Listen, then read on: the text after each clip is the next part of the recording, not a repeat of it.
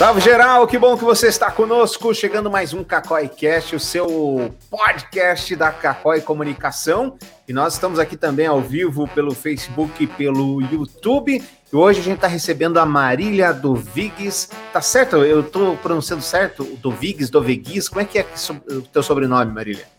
É Doviges mesmo. Acho que você é uma das primeiras pessoas que responde certo e que fala certo logo de primeira, assim. Parabéns. Vitória, vitória ainda que tardia. Você que está nos acompanhando pelos agregadores de podcast, então não esquece lá aquelas estrelinhas marotas, deixa as estrelinhas, assine o nosso canal.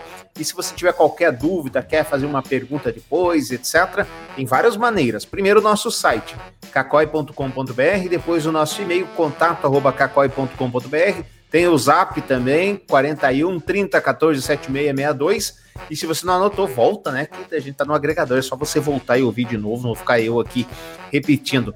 A Marília é do Etos. Nós estamos nessa temporada, nesta quarta temporada, falando sobre as ferramentas que estão revolucionando, mudando o mundo da comunicação. Etos está fazendo isso, Marília? Bem-vinda. Obrigada, primeiro, pelo convite. Sim, a Etos é uma plataforma que há cinco anos vem com a missão né, de ajudar o mercado de, do pequeno microempreendedor até os grandes departamentos de marketing a facilitar a rotina do dia a dia e a ter uma presença nas redes sociais de uma forma muito mais fácil, simplificada e efetiva. A Etos, ela é. Para quem não conhece, o que, que ela faz? Ela tem agendamento de posts de redes sociais, ela ajuda na estratégia de posts. Vamos entrar um pouquinho no produto. O que, que a Etos faz? Que dor que a Etos veio para resolver? Bom, a Etos é uma plataforma de gerenciamento de redes sociais. Né? Hoje, além de agendar posts né, para as principais redes né, sociais, Facebook e Instagram, a gente também consegue e atende LinkedIn, YouTube, Twitter, Tumblr, Pinterest, Google My Business. É, o cliente, o nosso usuário, consegue impulsionar posts de forma muito simplificada dentro da nossa plataforma. Isso é uma vantagem para o PME que muitas vezes não tem quem faça esse serviço para eles. Então, nesse começo, é, a solução ajuda. É, nós também temos um dos maiores relatórios de gerenciamento de redes sociais que a gente conhece. São 12 redes que a gente atende. Então, a Ethos é uma plataforma de gerenciamento de redes sociais, tanto para quem está começando e precisa dessa ajuda, desses passos iniciais e que muitas vezes, né, é o PME, é ele mesmo que põe a mão na massa, que faz tudo, que é o, a urgência, o eu dono de tudo, até os departamentos que têm um fluxo maior, as agências que têm muitos clientes. Então a Etos é um facilitador nesse gerenciamento do mundo digital das redes sociais. E conta para mim um pouquinho da história da Etos, como é que começou, que ano começou, aonde começou? Bom, é, a Etos começou em Ribeirão Preto, interior de São Paulo. É, há seis anos atrás, três sócios, né, que tinham uma agência, é, viam a necessidade de agendar os posts e de ter um controle maior dos seus clientes. A agência estava crescendo uhum. e eles não tinham uma plataforma que fizesse isso.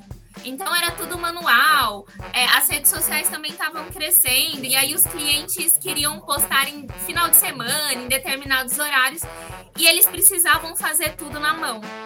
Então eles sentaram e falaram assim: vamos criar um produto interno para ajudar a gente. A Eto surgiu para ser um produto interno dessa agência. É, ela não era um produto, ela ia ser uma ferramenta ali interna uhum. para ajudar, para a agência conseguir captar mais clientes e trabalhar de forma mais efetiva.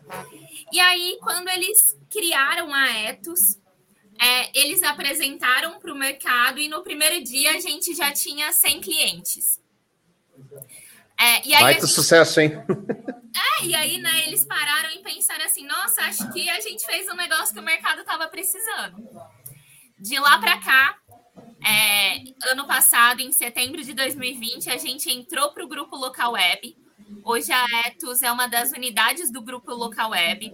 A gente hoje tem mais de 100 mil marcas dentro da plataforma, de pequenas a grandes marcas. E a Etos começou dentro de uma sala, numa agência, numa cidade do interior, e hoje estamos em oito países, todas as cidades praticamente, todos os estados. E é isso. Essa é, é a Etos. A mudança para a local web trouxe que vantagens competitivas, principalmente no acesso à tecnologia, recursos financeiros? Onde que vocês se posicionaram melhor com essa integração? Primeiro, né, que a local web é um grupo, é, um dos maiores da América Latina em tecnologia, com ação na bolsa, e isso trouxe uma visibilidade maior. Né? A gente já tinha atingido grandes patamares, mas com a entrada no grupo, além de ter um contato mais direto com grandes empresas que também fazem parte do grupo e oferecer uma solução integrada para os clientes, né? Por exemplo, é, hoje um cliente de e-commerce ele tem a Tray, que é do grupo, né? Uma solução de pagamento que é a IAPay. É, e isso é muito bom porque a gente tem canal aberto com essas empresas, então as integrações são mais rápidas, os clientes têm benefícios, né? E a gente conseguiu aí dar um salto, uma melhora na visibilidade da Etos como uma empresa de renome no setor. Agora vamos começar a entrar nesse pesadelo que é a pandemia do novo coronavírus. Vamos primeiro falar da Etos. Estava todo mundo tranquilo trabalhando lá ou vocês já tinham a cultura do home office, as pessoas já trabalhavam à distância? Bom, é, até começo de. até final de fevereiro do ano passado, a gente já tinha um dia na semana de home office.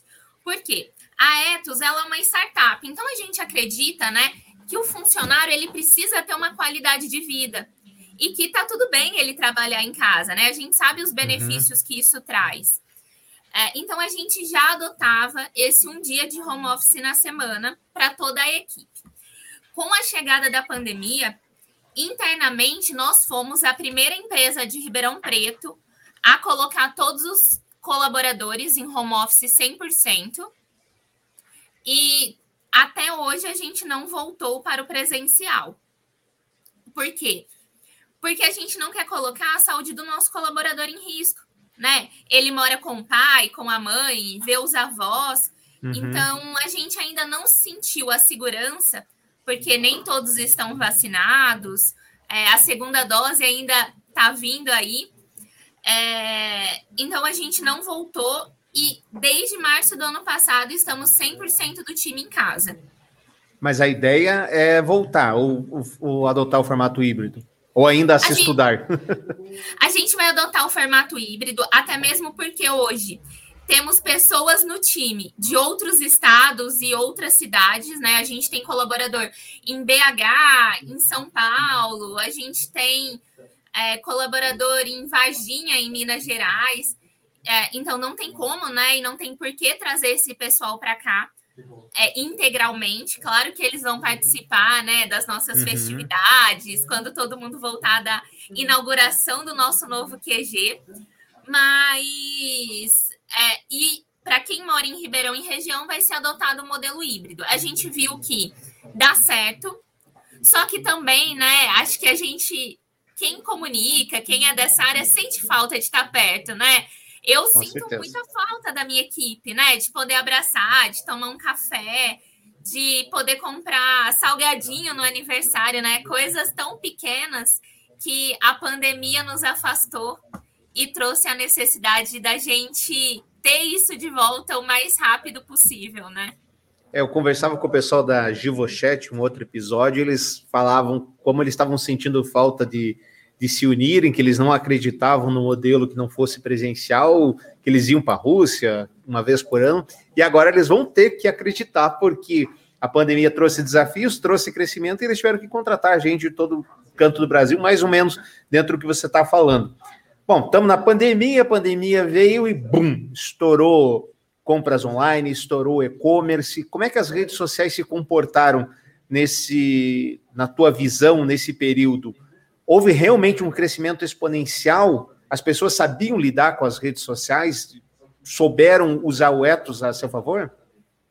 Bom, é, os estudos mostravam que esse boom das redes sociais e do chamado social commerce, né, que é a venda dentro uhum. das redes sociais, aconteceria entre 3 e 5 anos. Isso. O que a pandemia fez foi trazer isso tudo para dois meses e você tinha que se virar, porque fechou o Brasil inteiro, o mundo fechado. É, o que, que a gente percebeu, né? Que quem estava já nas redes sociais, mesmo que trabalhando um pouco, mesmo que é, ainda não sabendo ao certo o que fazer, isso é o PME, né? Não é já um público de agência, de departamento, já teve um resultado melhor, porque ele já tinha alguma coisa, né? Ele não precisou começar do zero. E aí tem um outro ponto. As empresas, na maioria ali familiar, ou que era o restaurante que vendia marmita na cidade, que não estava dentro de um delivery, por exemplo, ou a loja de roupa do bairro, que não tinha muitas vezes nem catalogado o número das clientes numa fichinha. é. Esse foi o, o que demorou mais para se adaptar. A Etos, né, assim que é, lançou a pandemia, assim que o, o mercado paralisou, a gente deu um 45 dias grátis para todo mundo que quisesse fazer parte das redes sociais. Porque a gente entendeu que o mercado precisava disso. Né? As pessoas não sabiam então, elas precisavam entender como funcionava. Além disso, a gente acredita na capacitação do mercado. Então, a gente fez grandes eventos online, a gente fez consultorias, lives, é, criou e-books com uma linguagem muito simplificada para esse público. E a gente percebe hoje que um processo que levaria três, cinco anos para acontecer e que aconteceu em um ano e meio, ele foi muito benéfico para quem quis e para quem acreditou no online. E a gente tem exemplos é, de empresas que eram muito pequenas e que, quando foram para o online, não acreditavam nele, que hoje vendem três, quatro, cinco vezes mais do que queriam vender, do que se propuseram a vender. E isso é muito positivo, né? E a gente também percebe que quem ainda tinha medo, quem não quis arriscar tanto, perdeu, né? Uhum. E infelizmente isso é muito ruim. Só que a internet, as redes sociais, ela possibilita uma gama de venda que você nunca teria na sua loja física. Porque você vende para o Brasil inteiro, 24 horas por dia, 7 dias por semana. Né? E é um custo muito baixo. Pensa, quanto custaria para você ter um ponto físico com vendedor 24 horas, 7 dias na semana, no melhor ponto da sua cidade. É isso que a internet faz. Então, para os empreendedores, para as lojas, para quem quis entrar no mercado digital, a pandemia foi benéfica, sabe? Ela ajudou, assim, ela deu essa acelerada, esse vamos, senão. Você é agora, aprende a nadar aí, meu filho, aprende a é. nadar. É. Aquele meme, né? Assim que o meu pai me ensinou a nadar e joga o moleque no rio. Foi mais ou menos isso. Foi mais ou menos isso, né? Que a pandemia trouxe, acho que para todo mundo, né? Pegou todo mundo de surpresa. A gente, eu lembro de falar dos clientes, né? Da, da, até mesmo da equipe falar, nossa, eu vou ficar 40 dias longe, porque quarentena a gente achavam que eram uhum. 40 dias. E faz um ano e meio já, né? Vamos para um ano e oito meses. E sem perspectiva ainda real, infelizmente. Bom, vamos começar a tentar colocar você na parede. Vamos ver se tem umas perguntinhas mais maliciosas, mais capciosas. Começando com o Rômulo. Tem algum plano de integração para o TikTok? Temos algum plano de integração para o TikTok, dona Marília? Rômulo, hoje, né, a Etos já oferece redes sociais, é, o relatório de redes sociais para o TikTok. Então, se você cadastrar o seu TikTok lá, você já vai conseguir ter métricas estamos sim, né, buscando a API oficial em conversa para que em breve a gente possa agendar assim que o TikTok liberar. Agora, Maria, deve ser um pesadelo para o pessoal aí que faz programação, que faz. Porque, tá, coloquei o TikTok, daí já quer que coloque o Kawaii, dali a pouco já aparece uma nova rede. É, não tem. Outro meme, né? não tem um pingo de paz. É, assim como as redes sociais, né, possibilita essa rapidez positiva, a gente também sente que ela possibilita essa rapidez de os usuários estão todos aqui, em dois meses eles migram todos para cá, e muitas vezes a rede social nova não estava preparada para isso, uhum. né? Então ela não pensou em formas de integração, ela não pensou em absorver uma quantidade absurda de usuários em dois meses, como aconteceu com o próprio TikTok ano passado, né? E então a gente sente que essa rapidez é tanto positiva quanto também traz um pouquinho ali da gente parar e pensar, calma, quanto tempo que a gente demora para integrar? Quanto tempo que a rede social, né, que a empresa por trás da rede social precisa para desenvolver uma API que funcione em qualquer tipo de sistema, né, que não fira ali o LGPD. Então é uma rede mais complexa do que a gente gostaria, né? A gente queria que tudo fosse muito mais rápido de todos os lados, mas às vezes a gente precisa ponderar ali é, o que dá, o que não dá, o que o outro oferece também para a gente implementar. É, a rede do Marquinho não é fácil. Essa é a verdade. Vamos lá, o Osmar também tem perguntas. Oi, minha dúvida é: se houve crescimento na demanda das redes sociais durante a pandemia? Acho que é mais ou menos o que você respondeu. Sim, né, Marília? Sim, e assim, é, recentemente a gente fez uma pesquisa junto com a Opinion Box e com a Social Miner Awin. E nessa pesquisa a gente percebeu que 74% dos entrevistados começaram a fazer compras pelas redes sociais depois da pandemia, que antes tinham medo, né? Uhum. E que a pandemia precisou trazer isso. É, um outro dado muito importante que até ano passado o brasileiro ficava em média nas redes sociais 2 horas e 49 minutos. E hoje esse número chega a quase 4 horas. Né? Então, hoje o brasileiro com acesso à internet, que tem uma rede social, ele fica em média 4 horas por dia nelas. O que mostra que, além de ter crescido no volume, né, na quantidade, também cresceu no volume de quanto tempo as pessoas estão ali. E o, os vídeos ainda são os queridinhos das redes sociais? Vocês, uh, como é que é a demanda de, da ferramenta de vocês? Claro que tem link, tem foto, tem tudo, mas nós tínhamos ano passado, começo do ano passado, porque daí a pandemia deu uma embaralhada em tudo, os vídeos eram o grande xodó até pela entrega, era mais robusta a entrega. Continua assim? Bom, o TikTok fez a, o, o tio Mark, né, dá uma mexida ali nas plataformas dele. E, e a gente percebeu que os vídeos eles trazem um conteúdo mais interativo, uhum. mais humanizado, porque o que é uma rede social? É uma rede onde você se sociabiliza com o outro. Então, uma marca que antes colocava um post estático com só texto, hoje ela percebeu que colocar um colaborador, ela mesma, para falar, o outro se sente nela, né? Ele se vê ali. Então, os vídeos hoje, eles têm essa entrega e a gente acredita. E até mesmo, né, recentemente, o próprio Instagram se pronunciou a respeito disso. É porque na falta de você estar tá dentro de casa, sozinho, sem poder se socializar, hora que você vê um vídeo engraçado de alguém caindo, de alguém cozinhando, você se sente ligado àquela pessoa. E aí é hora que o vídeo performa melhor do que uma imagem, porque a gente olha para, ouve uma voz e se sente acalentado, né, nesse momento de separação social aí. É incrível mesmo.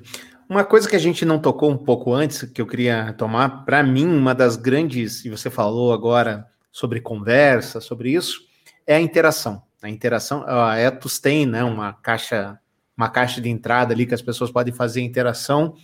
Com esse boom que nós tivemos, Será que as pessoas ainda sabem fazer? As pessoas, quando eu digo pessoas, as empresas, as marcas, já aprenderam a fazer interação? São mais rápidas na interação? Um exemplo, ontem eu estava tentando fazer uma contratação uh, e aí o canal que a empresa me disponibilizava era o WhatsApp. Pô, legal, né? Muito mais ágil. Vou, falar por aqui. Mas era uma resposta: oi, oi. Dali 40 minutos vinha: oi, em que posso ajudá-lo? Daí, mais uma hora e meia vinha: ah, vou só um minutinho que vou verificar. Deu um minutinho, era uma hora e pouco. Na tua opinião, as pessoas, as marcas, empresas, já sabem interagir nas redes? É, é uma pergunta muito legal, assim, e que eu acho que abre espaço para a gente pensar, né? Todo mundo quer ser bem atendido, mas ninguém atende bem. é fato. A gente quer ser rápido, a gente quer que as pessoas respondam a gente, e nem sempre, né, no nosso comércio, no nosso negócio, a gente faz isso. E por quê? Primeiro, que um, uma coisa que eu vejo é que as pessoas não usam as ferramentas de robotização, por exemplo, ou de primeiro olá da maneira certa. Deixa aquilo tão robótico que não facilita a vida do cliente.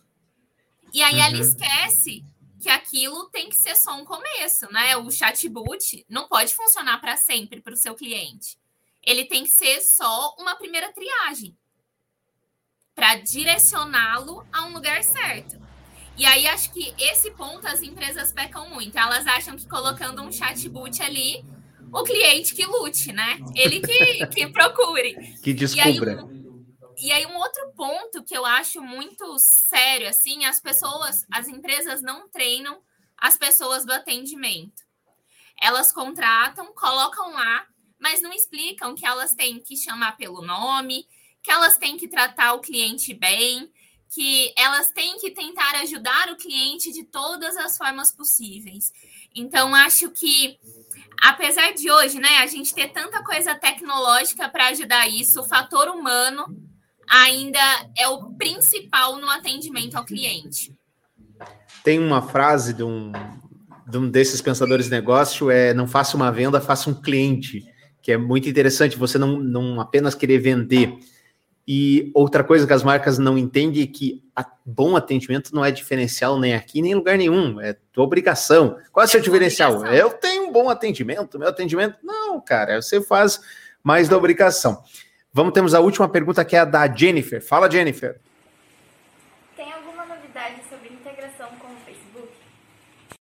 Essa ia aparecer, Marília, mais cedo ou mais tarde. Toda a guerra APIs Facebook, vocês estão trabalhando com eles? Como é que tá essa história? Sim, a gente está trabalhando ali, né, em conjunto com eles para voltar todas as funções, é, principalmente History, né? A gente já tem novidades vindo por aí. Acredito que até dia 20 de setembro a gente deve ter uma novidade é, que já vai facilitar o cliente. É, a gente sabe o quanto né, o history faz falta, o quanto que a gente usa, né, o quanto que algumas funções fazem falta. E o nosso trabalho sempre é em prol do cliente. Estamos conversando, é, tem rolado bem essa conversa e em breve não só essas, como outras grandes novidades podem esperar é, a gente vem aí com algumas coisas que vão deixar todos muito felizes. Amém. O tio Marquinho parece, não vai falar isso, nem precisa concordar com você, está numa situação complicada, mas o tio Marquinho é o dono da bola. Se eu não jogo, ninguém joga. A ferramenta dele é horrorosa. Daí, quando tem ferramentas muito melhores, como a Etos, ah, então não, ninguém joga aqui, não. Não tem, eu sou dono da bola. Marília, muito obrigado por ter aceito o nosso convite. Fica sempre à disposição aqui a nossa nossa plataforma para você e muito sucesso para Etos. Muito obrigada. Tendo novidades, informo vocês para vocês darem em primeira mão aqui. Acho legal essas parcerias. E assim que tudo voltar ao normal, convido vocês a conhecerem o nosso QG aqui em Ribeirão Preto, quem sabe numa visita. Claro. E estamos sempre de portas abertas. Muito obrigada. Muito legal. Eh, semana passada estraguei aquele negócio que eu peguei numa feira de, da, da Etos, que vocês distribuíram numa feira de ficar apertando, sabe? Aquele, Sei!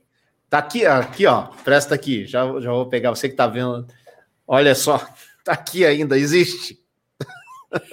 Depois me passa o endereço que eu mando nossos novos brindes para vocês. Aí, agora sim.